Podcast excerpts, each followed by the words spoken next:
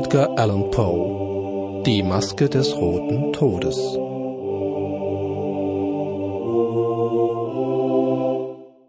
Lange schon wütete der rote Tod im Lande. Nie war eine Pest verheerender, nie eine Krankheit grässlicher gewesen. Blut war der Anfang, Blut das Ende. Überall das Rot und der Schrecken des Blutes. Mit stechenden Schmerzen und Schwindelanfällen setzte es ein. Dann quoll Blut aus allen Poren. Und das war der Beginn der Auflösung. Die scharlachroten Tupfen am ganzen Körper der unglücklichen Opfer und besonders im Gesicht waren des roten Todes Bannsiegel, das die Gezeichneten von der Hilfe und der Teilnahme ihrer Mitmenschen ausschloss.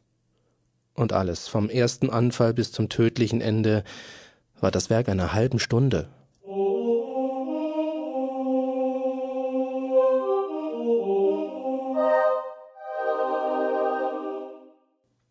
Prinz Prospero aber war fröhlich und unerschrocken und weise. Als sein Land schon zur Hälfte entvölkert war, erwählte er sich unter den Rittern und Damen des Hofes eine Gesellschaft von tausend heiteren und leichtlebigen Kameraden und zog sich mit ihnen in die stille Abgeschiedenheit einer befestigten Abtei zurück. Es war dies ein ausgedehnter, prächtiger Bau, eine Schöpfung nach des Prinzen eigenem exzentrischen, aber vornehmen Geschmack. Das Ganze war von einer hohen, mächtigen Mauer umschlossen, die eiserne Tore hatte. Nachdem die Höflingsschar dort eingezogen war, brachten die Ritter Schmelzöfen und schwere Hämmer herbei und schmiedeten die Riegel der Tore fest. Es sollte weder für die draußen wütende Verzweiflung noch für ein etwaiges törichtes Verlangen der Eingeschlossenen eine Türe offen sein.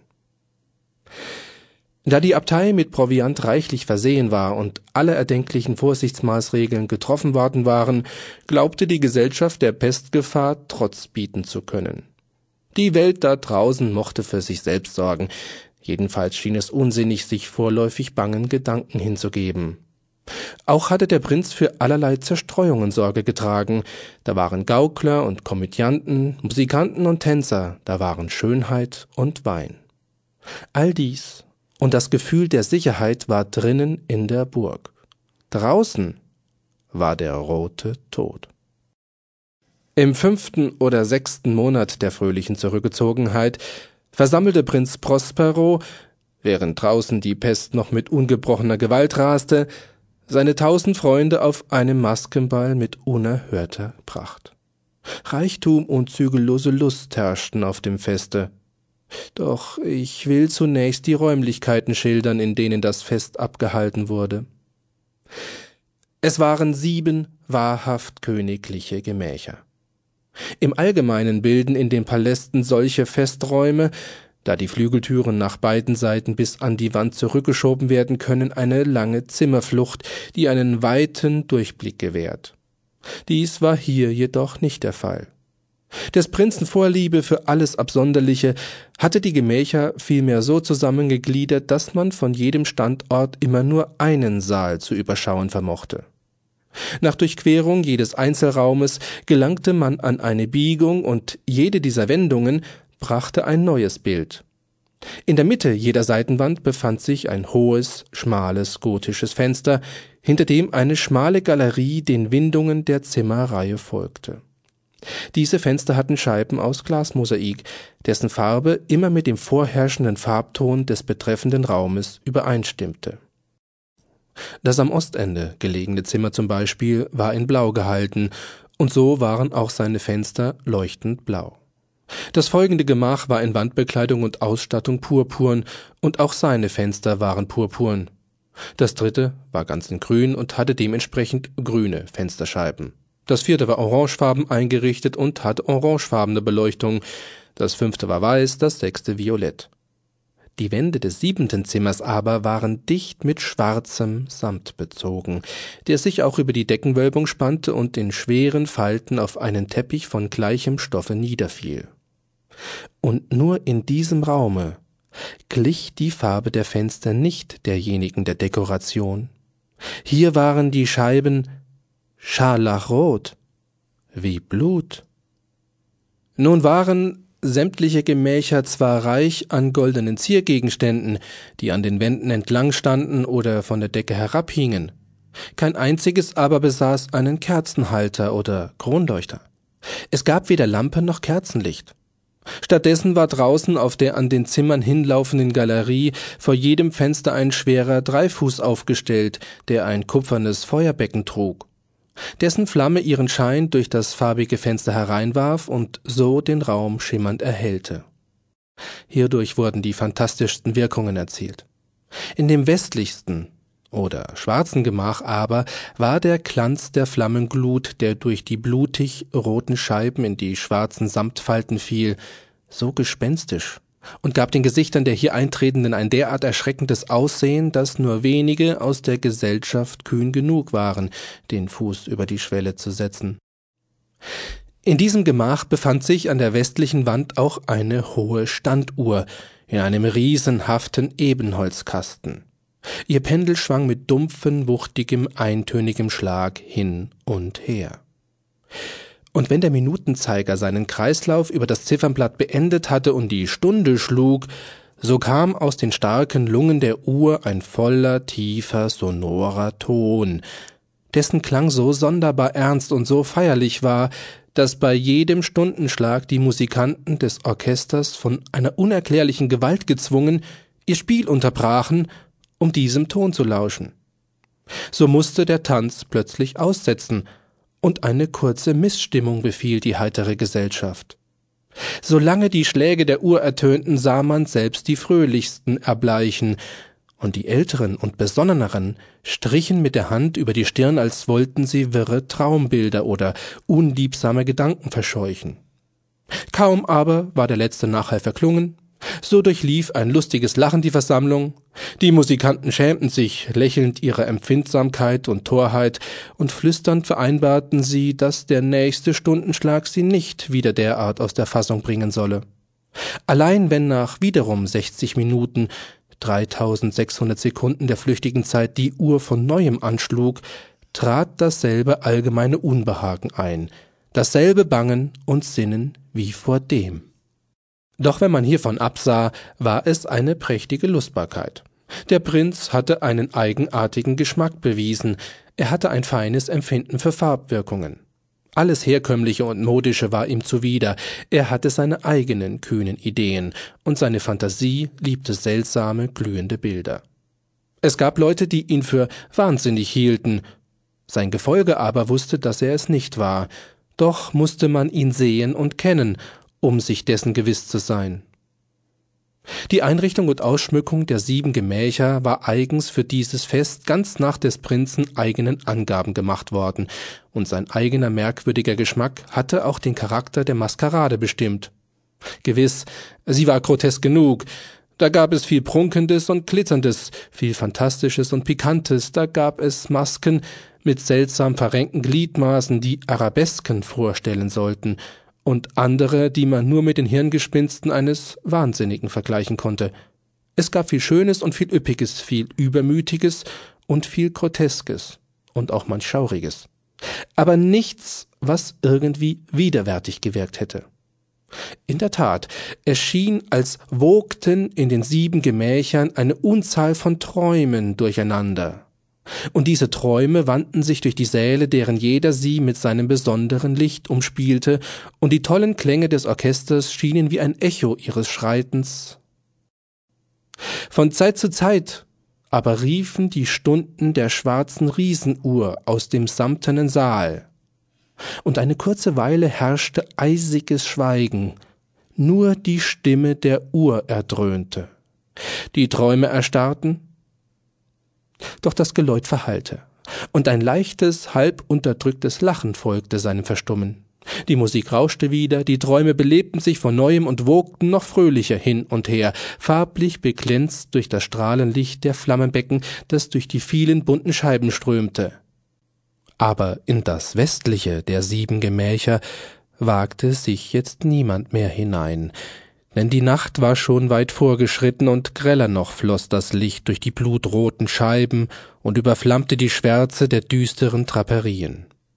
Wer den Fuß hier auf den dunklen Teppich setzte, dem dröhnte das dumpfe, schwere Atmen der nahen Riesenuhr warnender, schauerlicher ins Ohr, als all jenen, die sich in der Fröhlichkeit der anderen Gemächer herumtummelten. Diese anderen Gemächer waren überfüllt, und in ihnen schlug fieberheiß das Herz des Lebens. Und der Trubel rauschte lärmend weiter, bis endlich die ferne Uhr den Zwölfschlag der Mitternacht erschallen ließ. Und die Musik verstummte, so wie früher, und der Tanz wurde je zerrissen, und wie früher trat ein plötzlicher, unheimlicher Stillstand ein. Jetzt aber musste der Schlag der Uhr zwölfmal ertönen, und daher kam es, dass jenen, die in diesem Kreis die Nachdenklichen waren, noch trübere Gedanken kamen und dass ihre Versonnenheit noch länger andauerte. Und daher kam es wohl auch, dass, bevor noch der letzte Nachhalt des letzten Stundenschlages erstorben war, manch einer Muse genug gefunden hatte, eine Maske zu bemerken, die bisher noch keinem aufgefallen war. Das Gerücht von dieser neuen Erscheinung sprach sich flüsternd herum, und es erhob sich in der ganzen Versammlung ein Summen und Murren des Unwillens und der Entrüstung, das schließlich zu Lauten des Schreckens, des Entsetzens und höchsten Abscheus anwuchs. Man kann sich denken, dass es keine gewöhnliche Erscheinung war, die den Unwillen einer so toleranten Gesellschaft erregen konnte.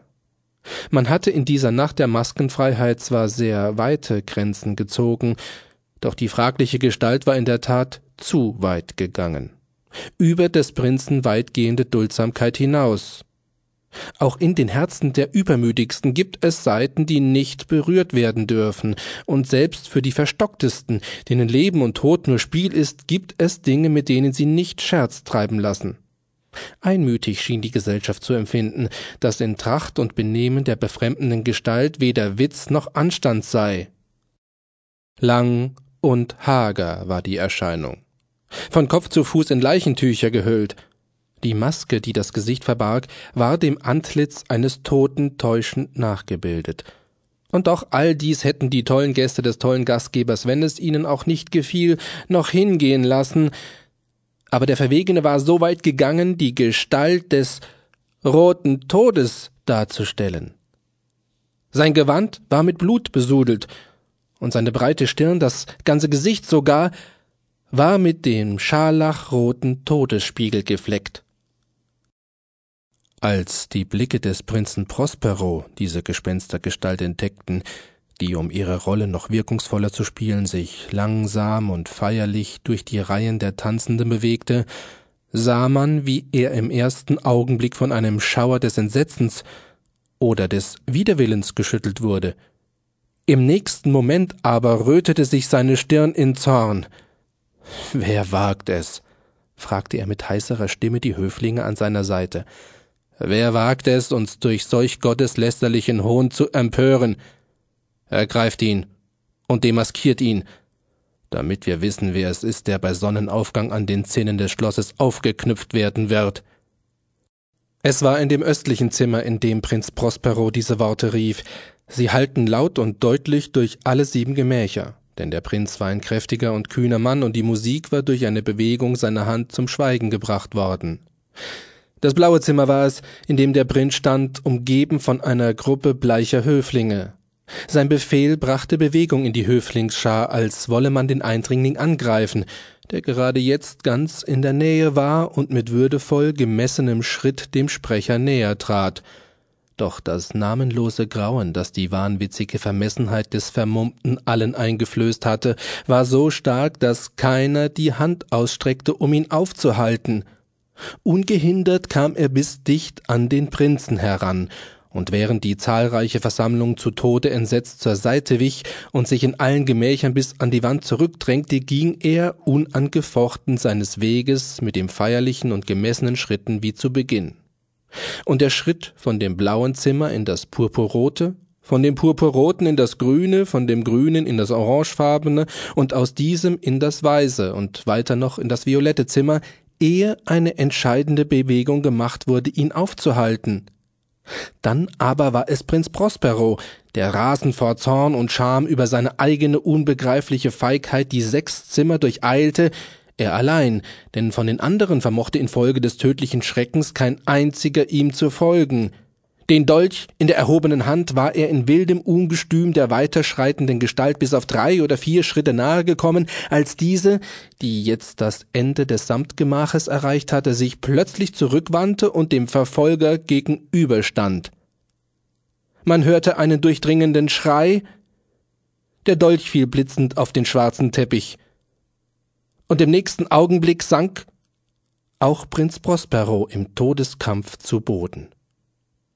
Nun stürzten mit dem Mut der Verzweiflung einige der Gäste in das schwarze Gemach und ergriffen den Vermummten, dessen hohe Gestalt aufrecht und regungslos im Schatten der schwarzen Uhr stand.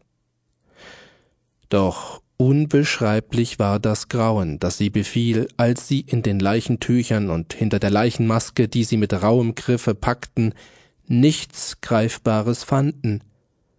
Sie waren leer, und nun erkannte man die Gegenwart des roten Todes. Er war gekommen wie ein Dieb in der Nacht. Und einer nach dem anderen sanken die Festgenossen in den blutbetauten Hallen ihrer Lust zu Boden und starben, ein jeder in der verzerrten Lage, in der er verzweifelnd niedergefallen war.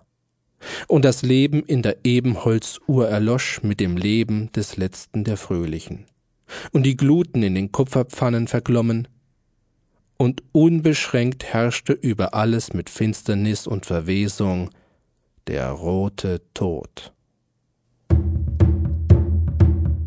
Diese Erzählung wurde gelesen von Matthias Vogt. Prinzenbuch Literatur entdecken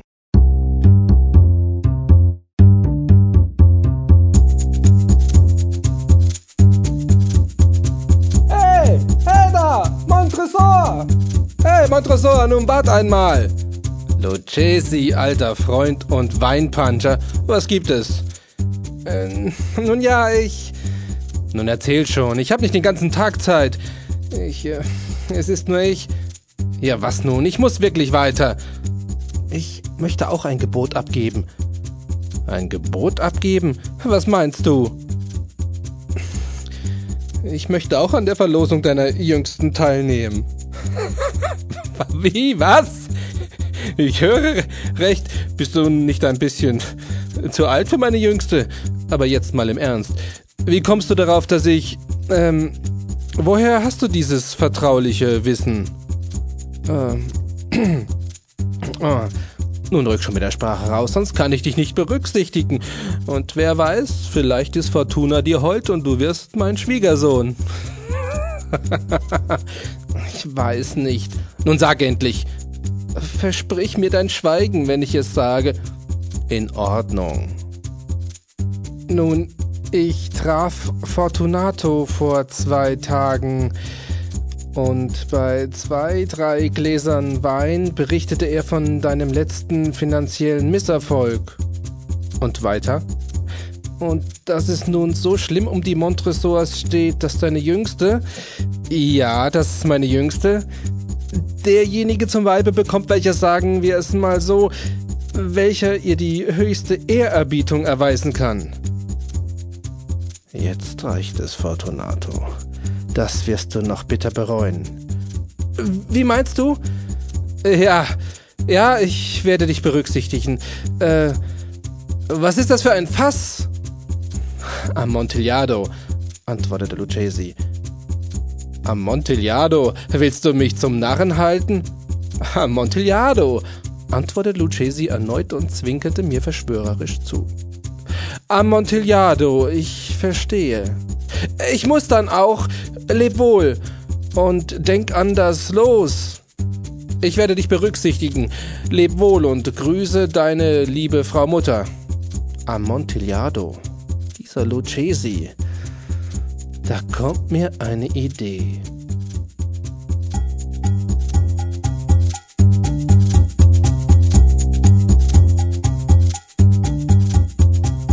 Welche Idee mag da wohl dem Herrn Montresor kommen? Warten wir es einfach ab, was in der nächsten Folge passiert.